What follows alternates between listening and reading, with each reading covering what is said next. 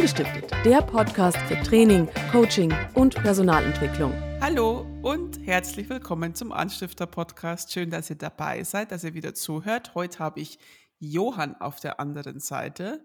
Hallo Johann. Ja, hi liebe Franzi. Und ich weiß gar nicht, wie lange es her ist, dass wir uns hatten. Äh, Schon ein Weilchen. Ihr, ja, oder? Und die uns zuhören, keine Ahnung, wie ihr das festmacht, also wann ihr den hört ob es Winter, Sommer oder sonst was ist. Aber spannend, ja, wir haben uns. Ja, wir haben uns wieder. So ein Glück, das freut mich sehr. Und wir sprechen heute äh, mal wieder über Führung und heute ganz explizit ähm, übers Delegieren. Wie delegiert man richtig? Was sollte man auf keinen Fall tun? Wie sollte man es auf keinen Fall tun? Was ist besonders wichtig zu beachten? Was heißt denn Delegieren eigentlich für dich, Johann? Naja, also, ich glaube, ich habe da schon 'n sehr genaues Bild und will das noch jetzt gar nicht ganz loswerden. Aber ich glaube, so im allgemeinen Sprachgebrauch ist doch: Ich gebe einfach meine Aufgabe ab, dann habe ich sie nicht mehr. Weg ist Mhm. sie. Mhm. Ich muss es nicht tun, wie geil. Ist eigentlich was Schönes, Delegieren, oder? Und ich behaupte jetzt schon mal so vorweg, wenn ich es richtig tue, ist das was Sauschönes. Also, habe ich wirklich was von, ne? Gehört es denn zum, zum festen Teil äh, oder zu den, zum festen Aufgabenbereich einer Führungskraft, das Delegieren? Ist das ein wichtiger Teil? Ja, unbedingt. Also äh, genau genommen ist es doch schon so, wenn ich äh, nicht delegiere, muss ich ja alles selbst machen. Äh, oder beziehungsweise muss immer dabei sein vielleicht für Schritt für Schritt begleiten und äh, immer was reingeben. Also das bindet bei mir ja unglaublich viel Zeit. Von daher, hm, wenn ich Führungskraft bin und mehrere Mitarbeiter habe und großes Aufgabenfeld, sollte ich lernen, richtig zu delegieren, auf jeden Fall. Und wie geht es? Springen wir direkt ins kalte Wasser. Was, ähm, sagen wir mal, die Do's and Don'ts. Äh, was sollte ich beim Delegieren auf jeden Fall beachten? Mache ich einfach die Aufgabe kurz fertig, äh, beschreibe die und knall sie dem äh, Mitarbeiter auf den Schreibtisch und sage, hier, bis morgen um 12 ist die fertig. Ciao, vielen Dank. Oder wie mache ich es am besten? Äh, wenn ich so machen würde, ist die Wahrscheinlichkeit groß, dass es mir vor die Füße fällt Nein! zwölf mehr Arbeit habe. Also, wir dürfen ja nicht vergessen, wenn wir etwas delegieren und mein Mitarbeiter, warum auch immer, die Aufgabe gar nicht erledigen kann, äh, entweder ist das Zeitfenster zu klein oder die Aufgabe ist für ihn viel zu groß oder er hat äh, keine Kompetenzen dafür, ähm, dann wird es mir vor die Füße fallen, habe ich mehr Arbeit. Also das ist auch definitiv so. Also geht es Mhm. erstmal doch damit los, ähm, dass, also im Grunde muss ich zwei Dinge klar haben. Was ist die Aufgabe genau? Und Mhm. beim Delegieren sprechen wir von Aufgaben, die sich wiederholen. Also wenn es eine einmalige Aufgabe ist, die einmal nur vorkommt, dann gebe ich doch eher eine Anweisung. Also dann sage ich ganz Mhm. genau, was zu tun ist und dann erwarte ich, bis es das bis dann auch weg ist. Also wenn ich sage zum Beispiel, du bring den Brief bis 12 Uhr zum äh, Postamt, ähm, ist eine wichtige Rechtssache, damit sie auch morgen beim Kunden ist und bitte gib mir den, den Einlieferungsbeleg dann auf meinem Tisch, dann ist es ja eine Anweisung. Das ist ja nichts, ist ja nichts mit Delegation zu tun. Also mhm. ich gehe mal davon aus, dass ein Mitarbeiter nicht befähigt werden muss, also ich muss ihn nicht irgendwie ausbilden, dass er den Weg zum Postamt findet. Das kriegt er hin. Mhm. Mhm. Bei der Delegation geht es ja um Aufgaben, die sich äh, immer wiederholen und wo ich vielleicht mal einen Aufgabenbereich oder eine bestimmte Aufgabe abgeben will, die dauerhaft von meinen Mitarbeitenden übernommen wird. Dann sprechen wir von Delegation. Das heißt, ich muss mhm. klar haben, was ist es denn für eine Aufgabe, die ich dort weitergeben äh, will oder vielleicht auch, vielleicht auch sogar abgeben muss. Also ich kann ja gar nicht alles selbst machen. Und was ich extrem wichtig finde, weil wir beim Thema Führung ja auch über Menschen reden, ich muss natürlich meine Mitarbeitende kennen. Und bitte nicht nur mit Vornamen, sondern ich muss wissen, wo stehen sie denn? Also was können sie, was können sie nicht? Wie bereite ich mich denn jetzt am besten vor? Ich habe beschlossen, ich delegiere jetzt einen Aufgabenbereich zu meinen Mitarbeitenden. Ähm, wie würdest du da genau vorgehen? Mal richtig Schritt für Schritt Anleitung. Ja, ähm, also ganz bekanntes Modell ist dort das Reifegradmodell, ist sicherlich schon äh, ein bisschen in die Jahre gekommen. Mhm. Und ich will jetzt auch gar nicht jeden einzelnen Schritt jetzt bis ins Detail durchgehen. Nur mir muss klar sein, äh, wo steht mein Mitarbeiter auf der fachlichen Ebene. Also kennt er die Aufgabe, weiß er, wie, die, wie sie auszuführen ist? Hat er das auch schon mal gemacht?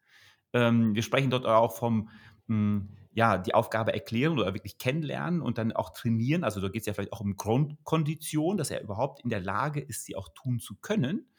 Und ähm, bestenfalls habe ich ihn dann schon auch eine Weile begleitet, also vielleicht auch gecoacht, um zu gucken, kann er das denn auch wirklich selbstständig? Also das muss ich voraussetzen, diese Befähigung. Ist er fähig, diese Aufgabe auch zu erledigen? Und da sind wir ja nur auf der fachlichen Ebene erstmal. Und dann kommt ja immer noch etwas dazu, und das ist ja vielleicht eher das Mindset. Also will er denn auch? Ja, jetzt könnte man sagen, ey, muss ich als Führungskraft meinen Mitarbeiter auch noch fragen, ob er Bock drauf hat? Gut wär's. Also wenn ich eine Aufgabe verteile, die er, wo er fachlich äh, das hinkriegen kann, plus er hat auch Bock drauf, dann ist die Wahrscheinlichkeit, dass das Ergebnis auch zufriedenstellend ist und ich nichts nachzuarbeiten habe, also dann ist ja erst ein wirkliches Delegieren da, wenn er auch in der Lage ist, das abzuarbeiten und mir die Arbeit abnimmt, mhm. ähm, dann kann ich sie abgeben. Und da wird sie auch gut sein, die, das Ergebnis. Mhm. Mhm. Ähm, besteht denn mein ganzer äh, ich frage jetzt bewusst immer ein bisschen provokant, mein, als Führungskraft ähm, ist es meine Aufgabe, einfach alles zu delegieren und das dann zu überwachen? Also ist Delegieren quasi das Kernding von der Führungskraft? Ähm, ja, ja und nein. Also äh, zum großen Teil ja. Und zwar deswegen, es hat natürlich viele Seiten. Also ich kann ja, darf nicht alles auf einmal machen, ähm, weil beim Delegieren ist es natürlich so, dass ich ja dann mir auch Raum schaffe. Und ich sage jetzt mal, eine erfolgreiche Führungskraft gibt auch Aufgaben ab, weil äh, immer dann, wenn ich Aufgaben abgebe, ist auf meiner Seite, bei, der, bei mir als Führungskraft, äh, was ist denn mein Benefit? Mein Benefit ist, ich bekomme Zeit. Und meistens bekomme ich Zeit nicht, um auf dem Golfplatz zu stehen, wobei Ne, so amerikanischer, erfolgreicher Manager ist ja um 2 Uhr auf dem Golfplatz, weil dann hat er fertig. Er hat ja Leute, die seine Arbeit machen. Das kennen wir in Deutschland nicht so und würden wir auch nicht so anerkennen, weil bei uns ist ein guter, erfolgreicher Manager oder Führungskraft, der arbeitet ja von bis. Also bitte nicht nur acht Stunden, sondern mehr. Äh, wir definieren das anders. Aber grundsätzlich ist es so, wenn ich als Führungskraft Aufgaben weitergebe und meine Mitarbeitenden diesen äh, Auftrag übernehmen, dann kommt bei mir Zeit rein und ich habe Zeit für wichtige Dinge und das sind meistens Führungsaufgaben. Also ich bin ja da eine gute Führungskraft, wenn ich Menschen gut anleite und indem ich ähm, vielleicht Aufgaben im operativen Bereich weitergebe, kommt bei mir wieder Zeit fürs Führen rein und das ist das Schöne dabei. Was wäre denn der Worst Case? Also wie mache ich es nicht? Ja, ja, was mir sofort einfällt, ist tatsächlich, wenn ich Mitarbeitern zu früh Verantwortung übertrage. Mhm. Weil es gibt Frust auf beiden Seiten. Ich sage auch genau warum. Also, Frust entsteht bei mir natürlich als Führungskraft, weil ich denke mir, was für einen Deppen habe ich denn dort? Er kriegt ja seine Aufgabe nicht erledigt, das muss er doch schon können. Also ich gehe ja als Führungskraft immer von mir aus. Ich sage ja, ich kann die Aufgabe ja. Dann muss mein Mitarbeiter das ja auch können. Warum kriegt er es denn nicht hin? In meinem Kopf ist doch alles sortiert. Ich weiß doch, wie das Ergebnis aussieht. Aber mein Mitarbeitenden vielleicht nicht. Und wenn er das dann nicht hinbekommt, denke ich, was für ein Depp. Oh, was habe ich denn da für einen Mitarbeiter übernommen oder bekommen oder eingestellt? Mhm. Okay. Mhm. Bei der Mitarbeiter ist, ja, der sagt, ich krieg's nicht hin. Was ist denn das für ein Depp als Führungskraft, dass er glaubt, dass ich das tun kann? Ähm, ich bin frustriert, das Ergebnis ist nicht da, Mitarbeiter ist frustriert, weil es gar nicht hinbekommen kann und total überfordert ist. Und Überforderung endet immer im Frust. Und dann bin ich als Führungskraft ja dafür auch zuständig, dass mein Mitarbeitende möglicherweise auch gar keine Aufgaben mehr übernehmen will bei der Delegation. Und dann auch ganz klar sagt, ich will die Verantwortung nicht. Wichtig ist doch bestimmt auch, dass man weiterhin Ansprechpartner bleibt. Ne? Also ich, ich kann es mir auch sehr frustrierend vorstellen, wenn meine Führungskraft mir eine Aufgabe übergibt und dann nicht mehr ansprechbar ist, sondern einfach nur sagt, hier bis da und dahin hast du es fertig und bis dahin nerv mich nicht. Das stimmt. Ja, ja. Das ist jetzt absolut. dein Bier, so. Ja, also wir müssen dort tatsächlich unterscheiden. Also wir sprechen ja da vielleicht so ein bisschen von Rückmeldung oder Feedback und wann gebe ich wie viel. Natürlich muss ich das im Anfangsstadium deutlichst engmaschiger machen. Ich will ja kleine Erfolge, richtige Schritte schon auch befeedbacken und in die richtige Richtung pushen und unterstützen. Das ist natürlich, wenn ich eine Aufgabe delegiere, schon etwas anders. Also mein Mitarbeiter braucht immer noch Feedback, aber wir könnten uns ja die, die Frage umdrehen und sagen, was passiert denn, wenn ich einem Mitarbeiter jetzt das Vertrauen gegeben habe? Beim Delegieren äh, geben wir Vertrauen weiter. Wir sagen, hey, du kannst das, du darfst das jetzt auch, ich lasse es dir jetzt auch, äh, mach doch mal. Und wenn ich dann aber engmaschig also kontrollieren wäre ja so ein negatives Wort, aber ich schaue mir an, was macht denn der Checker das und gibt engmaschig Rückmeldung, dann kann mein Mitarbeiter auch sagen, du, er sagt zwar, er gibt ab, aber er gibt gar nicht ab, sondern schaut mir die ganze Zeit auf die Finger. Also ich muss dort natürlich schon ein anderes, ähm, eine, andere, eine andere Taktung vorgeben, nur nicht aus dem Augen, aus dem Sinn, jetzt macht er es, sondern ich bin nach wie vor, und das ist halt ganz wichtig, als Führungskraft bin ich ja nach wie vor fürs Endergebnis zuständig. Also sagen wir mal an, es wird jetzt im sicherheitstechnischen Bereich sein und es wird irgendwas schief laufen. Äh, am Ende des Tages bin ich immer als Führungskraft dran. Ich trage die Verantwortung fürs Endergebnis. Selbst wenn mein Mitarbeiter ausführt, er ist ja mein Mitarbeiter. Mein Mitarbeiter hat zwar die, die äh, Verantwortung für die Durchführung, ich fürs Endergebnis. Deswegen wäre es schön dumm, wenn ich nicht hinschauen würde. Ich muss hinschauen. Ich muss immer wieder mal, vielleicht auch mal ein, ein ähm, ja, mal einen Check machen, ein Zwischendurch einfach mal gucken, wie läuft's und auch dazu Rückmeldung geben. Als Rückmeldung braucht mein Mitarbeiter nach wie vor. Nur bitte nicht, du hast das pünktlich zur Arbeit geschafft, toll. Sondern, der ist ein fähiger Mitarbeiter. Dann, dann, dann gucke ich über das Gesamtprojekt oder über das, was er jetzt gerade an Aufgabe übernommen hat und gebe ihm dort auch mal ein größeres oder auch mal vielleicht ein, äh, ein spezifisches, also eine ganz bestimmte Richtung, wo ich es auch gerade nochmal betonen möchte, dass das so toll macht. Feedback braucht er, aber es muss anders sein wie am Anfang. Wir haben darüber gesprochen, was habe ich als Führungskraft, also was ist mein Mehrwert, wenn ich delegiere. Wir haben gesagt, ich bekomme mhm. Zeit die Frage ist, bin ich der einzige Nutznießer? Also bin ich nur der Gewinner in einer Situation, wenn ich delegiere, oder hat mein Mitarbeitender nicht auch was davon? Das wäre wünschenswert, mal, ja. Ich behaupte, er hat auch was davon. Es ist, das ist nicht, ich nutze meinen Mitarbeitenden aus, sondern wenn Mitarbeiter diese Reife mitbringen, dass sie so weit sind und ich nicht Vertrauen gebe, also Controletti oder einfach das auch gar nicht abgeben kann, sondern alles selbst mhm. festhalten muss, dann kommt bei Menschen schon häufig eine Frustration, weil sie nicht, äh, weil, weil sie nicht dürfen. Und wenn mhm. ich Mitarbeiter dieses Vertrauen ausspreche und sage, hey, du kannst das und du darfst das auch und ich freue mich, dass du machst, dann werde ich zwei Dinge haben. Das eine ist, mein Mitarbeiter hat Erfolgserlebnisse. Das ist, er darf ja selbst machen. Es ist auch mhm. sein Erfolg, wenn es gut läuft. Mhm. Äh, er, er spürt ja auch dieses Vertrauen, das tut ihm gut. Und dann passiert häufig etwas, dass Menschen sich entfalten. Also ich sage jetzt mal, nur weil ich Vorgesetzter bin, weil ich Führungskraft bin, heißt das ja noch lange nicht, dass ich es auch am besten kann. Es kann sein, dass mal ein Mitarbeiter ein besseres, äh, eine bessere, bessere Fingerfertigkeit entwickelt, es vielleicht schneller hinkriegt, besser hinkriegt, individueller hinkriegt oder auch nochmal eine zusätzliche Idee hat, an die ich überhaupt noch nie gedacht habe. Ähm, mhm. Das kann sich aber nur entfalten, wenn ich auch diesen Raum, diese, diese, dieses Vertrauen auch schenke ähm, ich denke da immer so gerne, wie eine sehr große führende Führungskraft, ich sage jetzt das Unternehmen, nicht gesagt hat, Vertrauen bekommt man Geschenk. Vertrauen verdient man sich nicht. Ähm, das ist sehr, sehr groß ähm, und beim Delegieren sicherlich, ne, ich muss jetzt schon auch feststellen als Führungskraft, dass ich auch dieses Vertrauen schenken kann. Aber dann, wenn ich es schenke, da kommt eine ganze Menge bei rum.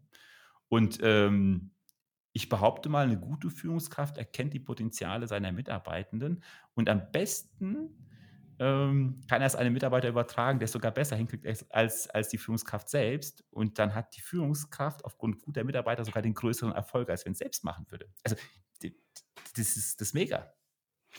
Kann es dann auch ein Problem geben durch dieses Vertrauen, das man den Mitarbeiter schenkt, dass dann ein anderer Mitarbeiter sich benachteiligt fühlt oder sich denkt, ja super, jetzt hat der die Aufgabe bekommen, also wie regel ich das? Weil es kann ja da auch zu Konflikten im Team kommen, ne?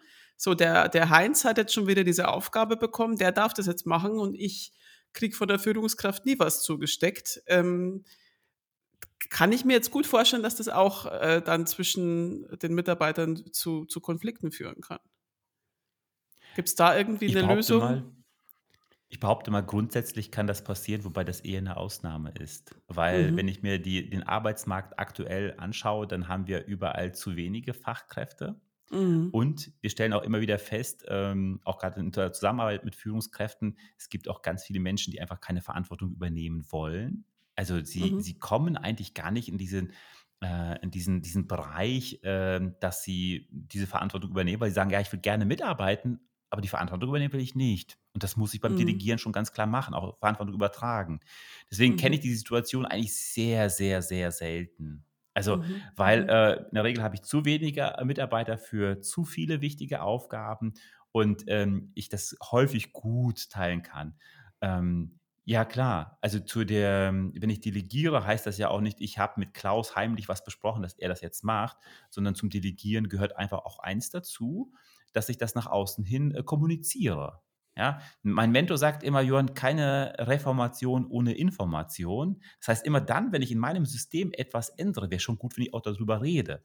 Und dies frühzeitig, rechtzeitig darüber reden, nimmt ja auch häufig dieses Thema Frustration oder äh, nicht mitgenommen und so weg, sondern ich kann das ja auch ganz klar kommunizieren, warum jetzt die Klaus, die jetzt diese Aufgabe kriegt und ähm, die Elvira vielleicht eine ganz andere Aufgabe hat. Äh, weil mhm. ich natürlich auch dort speziell hingeschaut habe, was ist denn jetzt eigentlich mit ihrer Reife, was können sie denn auch und wo wird denn jemand gebraucht? Also ich kann dort eher ähm, ja, proaktiv vorbeugend unterwegs sein, als dass ich dann ähm, das irgendwie hintenrum machen und dann ähm, entsteht sowas wie Neid. Das würde ich schon von vorne durch saubere Kommunikation aus dem Wege gehen. Mhm.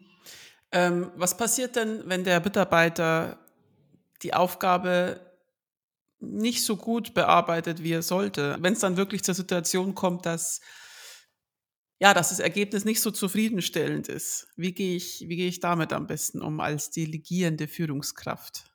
Mhm. Das ist das Spannende. Also erstmal im Grundsatz äh, muss ich immer meine eigene Nase anfassen. Mhm. Übrigens nicht nur bei der Delegation, sondern die Vorstufe zur Delegation ist die Anweisung. Also da geht's los und das, eine Anweisung gebe ich häufig auch schon Mitarbeitern, die ganz neu dabei sind, also schon ganz früh im Frühstadium. Aber da fängt es im Grunde genommen schon an und zwar auch da fängt es in der Regel damit an, dass ich äh, sauber kommuniziere. Häufig ist nämlich eins, wenn das Ergebnis nicht zufriedenstellend zurückkommt, muss ich fragen, wie habe ich es denn erklärt? Wie habe ich es denn übergeben? Habe ich denn die Rahmenbedingungen, also die Dinge, die, die, die klar sein müssen, wie soll das Ergebnis aussehen und so weiter und so fort, auch klar gesteckt? Ja, das heißt, die erste, das erste ist immer eigene Nase, Reflexion, schauen. Okay, es muss ja aber nicht immer bei mir liegen. Ja, das ist immer das Erste, aber es muss jetzt nicht immer bei mir sein, sondern es kann ja schon auch beim Mitarbeiter sein. Und ähm, da geht es natürlich darum, jetzt wirklich mal auch mal ein, ein Gespräch zu führen. Also ich würde mich immer mit Mitarbeitenden hinsetzen und offen darüber reden. Ja?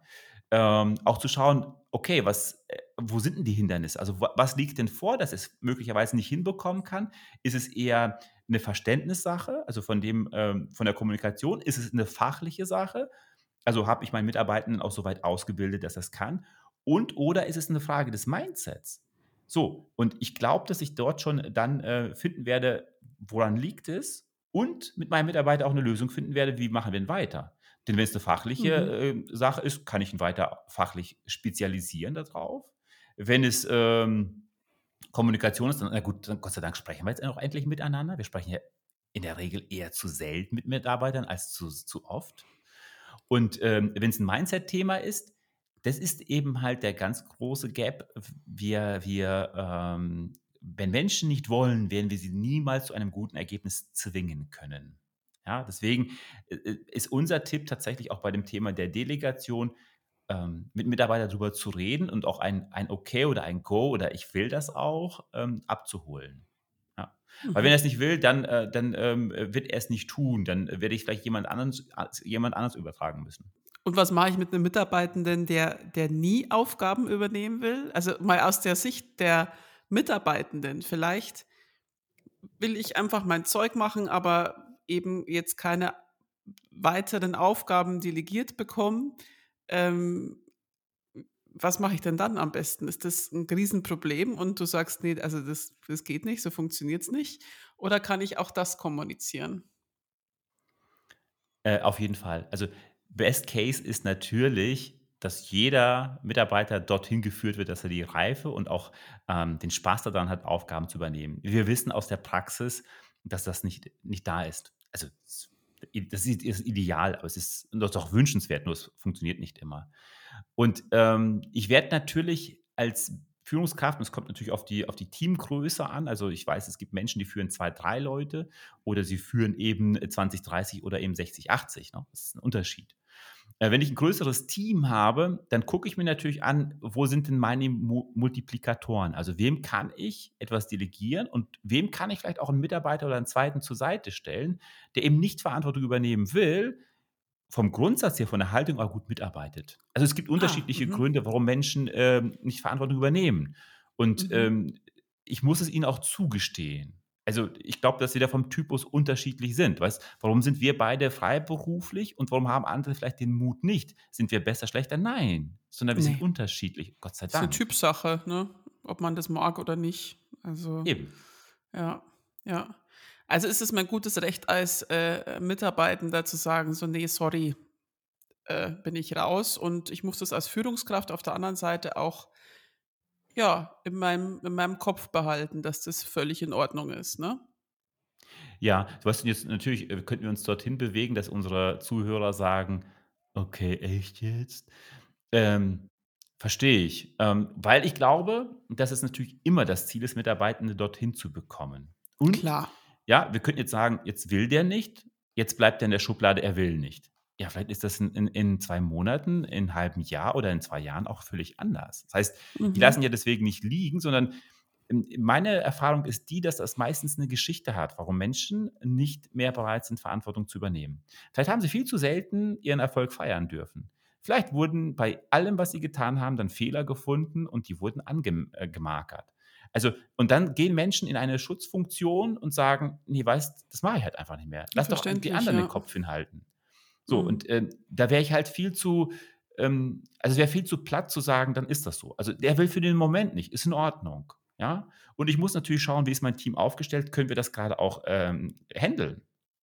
Nur sind wir mal ganz Mhm. ehrlich, ich höre von Führungskräfte aktuell immer wieder mal: „Du, äh, ich würde ja gern sogar unqualifiziertes Personal einstellen, aber selbst das finde ich nicht.“ Ja, das heißt, Mhm. ähm, wir sollten mal gucken, dass wir mit den Menschen, die die uns anvertraut worden sind, die auch ihr Vertrauen gegeben haben, mit uns zusammenzuarbeiten, dass wir mit ihnen arbeiten und dorthin kommen, dass wir, ja, zumindest im Ideal immer wieder näher kommen. Mit all den, ähm, Hindernissen, die es gibt oder mit den Rückschlägen, die es auch gibt. Nur ich bin nicht derjenige, der sagt: „Ja, dann tu dann tu ihn weg und such dir 'n neuen.“ Also, woher auch? Wie baue ich das wieder auf, dass jemand Mut und Lust hat, Verantwortung zu übernehmen? Wie stelle ich das an? Ja. Das ist, äh, Führungsarbeit. Also und das ist äh, in erster Linie passiert das natürlich in der Kommunikation. Ja, also wie ich wie ich diesen Menschen wahrnehme, wie ich ihn wertschätze und wie ich ihn dann auch Schritt für Schritt dorthin führe.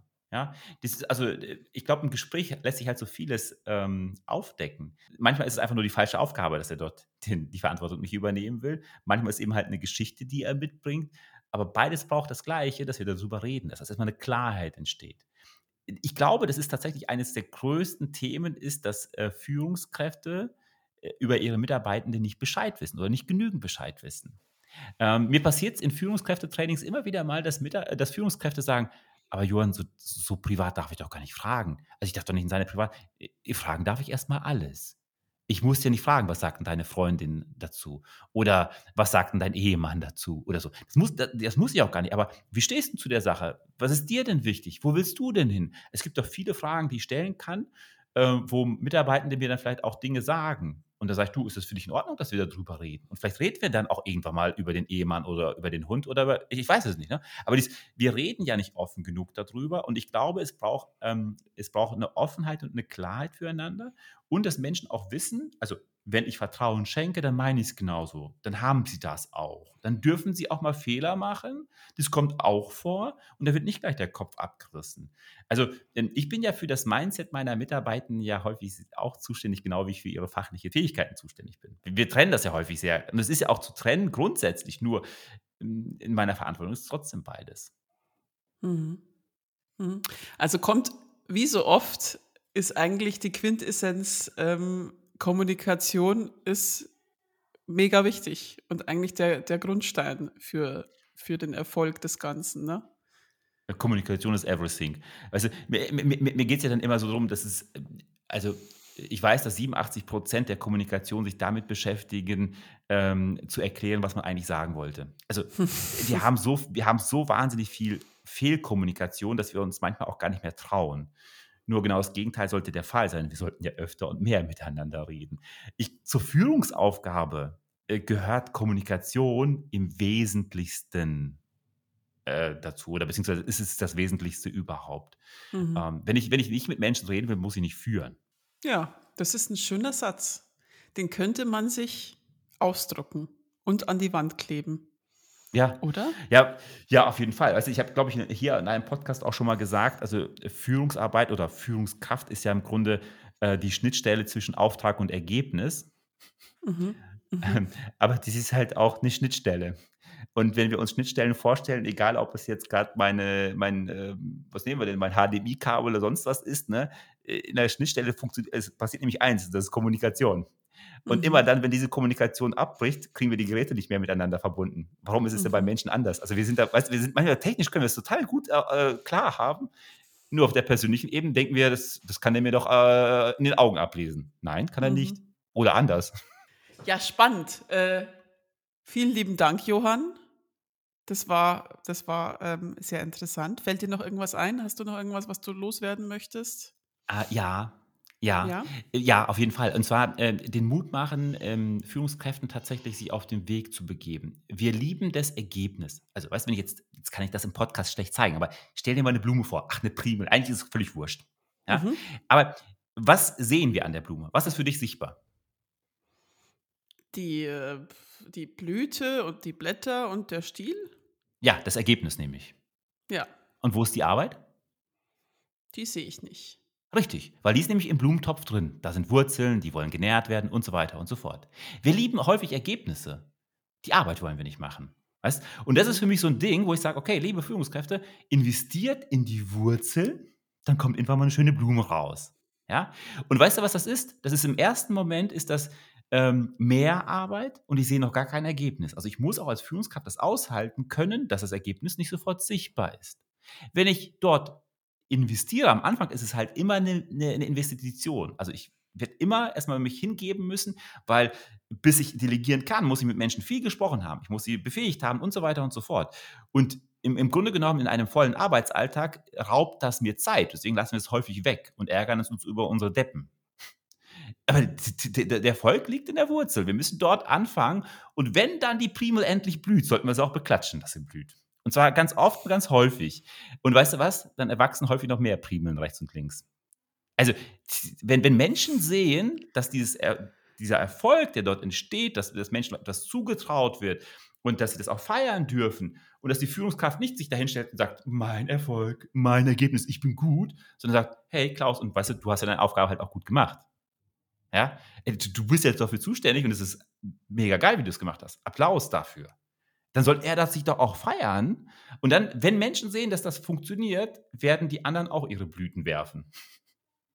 Bin ganz sicher. Ein, ein sehr schönes Schlusswort, lieber Johann. Ich stelle mir das gerade sehr bildlich vor. Ich finde es ganz toll. Wunderschön. Ein, ein Blum, eine Blumenwiese hier Ja. in meinem Büro. Ja, aber wir brauchen ja häufig ein Bild, deswegen. Voll schön. Vielen, vielen Dank dafür.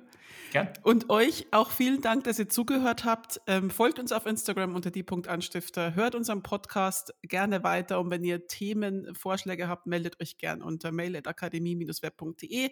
Abonniert unseren Newsletter auf unserer Website unter akademie-web.de. Habt einen schönen Tag und lasst euch gut gehen und bleibt gesund. Und ja, Und wenn ihr sagt, ihr wollt noch mehr wissen als delegieren, oder wie komme ich überhaupt dorthin? Tja, können wir mal beim Anfang anfangen. Das könnte der nächste Podcast sein, dann müsst ihr euch nur melden bei uns. genau, genau. Meldet euch. Wir freuen uns drauf. Bis dann. Ciao. Tschüss.